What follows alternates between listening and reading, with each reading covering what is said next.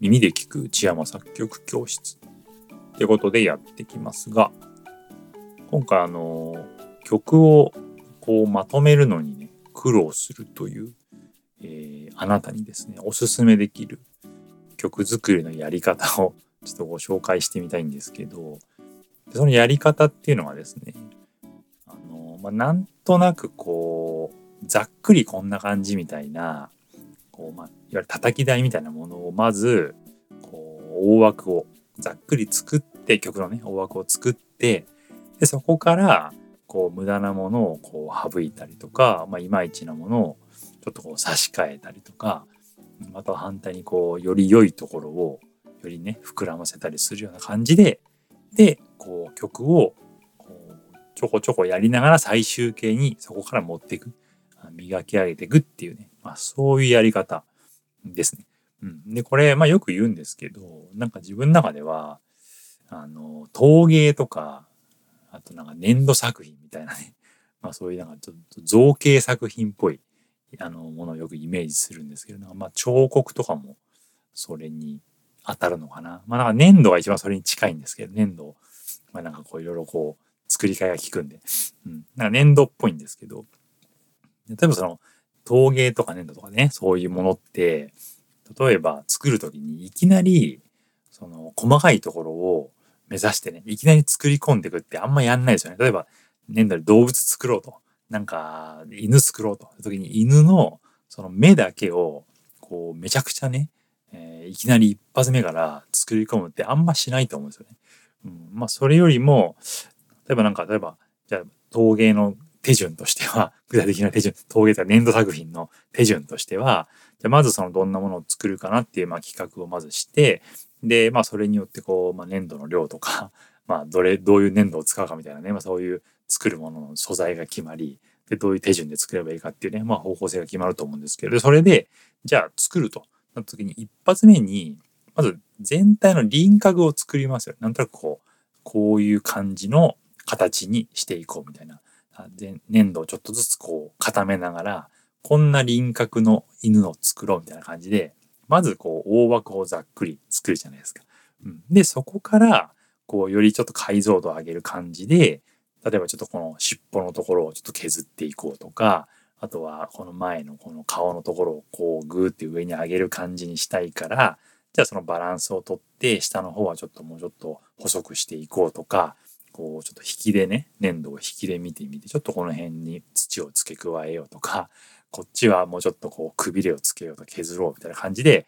こう全体をね、見比べてバランスを取るような感じで、こうちびちびちびちび手を加えて、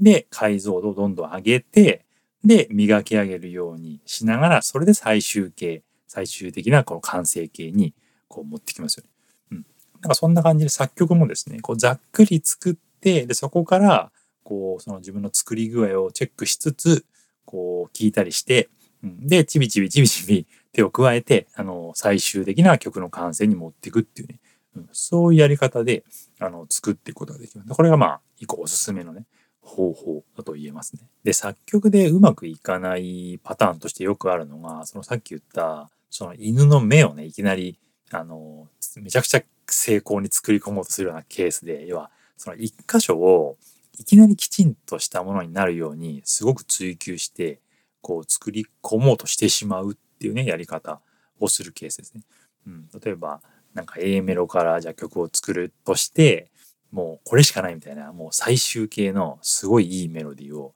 いきなり追い求めて、うん。で、そこにさらにもうこれぞみたいな、このもう完璧なね、コードの流れをこうつけようみたいな風に奮闘する。やり方ですよね。そう。で、それで、例えばまあ慣れてない頃ってやっぱその、なかなかね、最終形をいきなりこう見つけ出すとかそこに到達するってやっぱなかなか難しいんで、うん、やっぱり時間もかかるし、労力もかかるし、うん、で、それで結構なんか疲れちゃって、で、何がやりたかったんだっけみたいな感じで、ブレてきたりして、で、結局なんか何が正解か分かんなくなってきて、そう、で、あ、よく分かんないみたいな、で、あ、なしなしみたいな風になって、で、その作ったものをリセットしちゃうみたいな。うん。で、そういう、まあ、ことやってても、いつまで経ってもね、曲は完成しないし、前に進んでいかないんで、そうなんかモヤモヤがたまるみたいななんかそういうケース結構多いと思うんですけどでもちろんそのこういきなりきちんとしたものを作り込んでそのきちんとしたものを積み上げていくっていうやり方もまあ一つの方法とは言えると思うんですけどどちらかっていうとこう慣れてる人向けのやり方っていうか、うん、ある程度経験がある人がその全体の作業感っていうか規模が分かってる人がやるやり方っていうかね結構レベルが高めの方法かなっていうふうにあの思いますね。うん、だから初心者とかやっぱその初心者からちょっと抜けてたぐらい、まあ、最初数年間ぐらいのあの中級者にちょっと入らないぐらいの人頃の人はあのそれよりもですねここでご紹介しているそのざっくり作ってでそれをちょっとずつ磨いていくっていうやり方の方が曲をよりこうまとめやすいと言えると思いますね。だからまずなんとなくこうさっきの企画じゃないですけど曲調をイメージしてでそのイメージした曲調を満たすためにメロディーとかコードはこういうどんな感じのものがあればいいかなみたいな風に考えてでその上でまずこうその輪郭を作るような感じでねまずざっくりこう全体の枠組みを作るといいと思いますね。まあ、A、B サビみたいな曲の展開にしようって決めたら、まあ、A メのこれぐらいの長さかな。B これぐらいかな。そこからサビこんな感じかな。みたいな感じでまず全体を作って、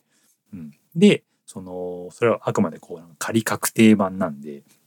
だからそのワンコーラスなりフルコーラスなりをその仮確定版でこうなんとか大枠として、えー、なんとなくイメージとして作ると。でそれを叩き台にしてこういまいちなところはね絶対あると思うんでこう全体を聞きながらこう手直しする感じで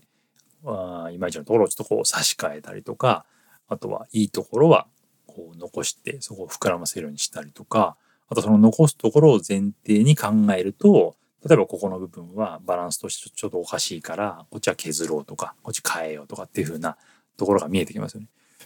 でメロディーとかコードもその仮確定版を作る段階ではこうまああくまで輪郭が分かる程度なんでこうなんか余裕を持ってねとりあえずこんな感じみたいな感じで作れるじゃないですか。